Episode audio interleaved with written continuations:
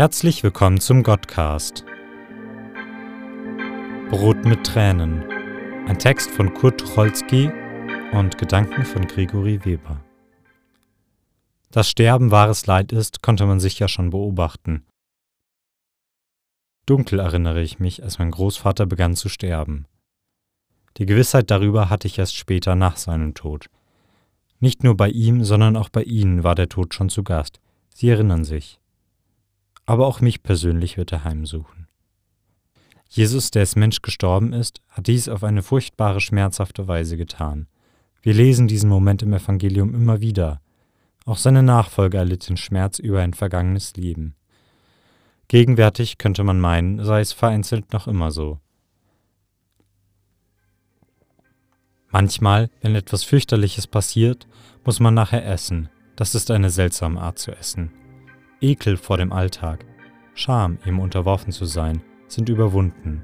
Denn erst hat der Gedanke so wehgetan, nun nach solchem Geschehnis etwas zu essen, dann erfüllt das Gefäß des Schmerzes eine Formalität. Wie nah man der Versuchung steht, wird einem selten bewusst. Das Wegignorieren, das zur Seite schieben, ist eine unheimliche Lebensrealität. Man sucht sich, findet nicht weiter, versteckt sich. Pornografie, man macht neue Bekanntschaften, um das Gegenüber zu enttäuschen, weiß darüber, welche Liebe man ignoriert oder verliert sich in kleinen Internetvideos. Es ist gar kein Essen, ja, es wird wohl dem Körper eine Nahrungszufuhr vermittelt. Das ist wahr, und es rutscht auch hinunter, aber die Augen brennen noch verschleiert von Tränen. Salzig fällt es auf die Butterbrote. Vom Pathetischen zum Trivialen ist es nur eine Nasenspitze weit. Die Backen kauen, die Kehle schluckt, die Hand umklammert irgendetwas Brotiges. Aber es schmeckt nach nichts. Es ist eine unnütze Geste, dieses Essen. Es widert einen an, das da. Der Unglaube ist vielleicht gar nicht so sehr entfernt. Man hält sich nur vereinzelt fest. Unter einem die große Hand. Das Vogelgezwitscher am Ende. Es singt ganz leise zu den Tönen Verdis. Vielleicht ist es auch das Gebet, welches andere beten, für einen. Einmal da starb einer Verwandten der Mann. Das war um sieben. Als er tot war, saßen nachher alle bei Tisch, gezwungenermaßen, wie nach einer geschlagenen Schlacht, nach einer Niederlage. Es war aus. Niemand sprach. Dann aber sprach jemand, und ich werde nie die Stimme der Frau vergessen, die da zu ihrer Schwester sagte, schluchzte, nass stöhnte, Wo hast du die Eier her? Und die andere, tonlos, leer geweint am Ende, Von Prustermann, sind sie nicht gut?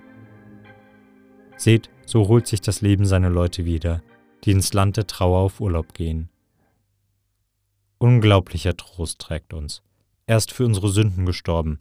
Er versteht sie nicht das Girokonto, nicht das stabilen Währungskurs. Sein Reich ist nahe. Ich bin mir sicher, überall finden zu können, was man sucht. Wir trauern in einem Maße, es wird dem Tod nicht gerecht. Denn unser Trost ist da.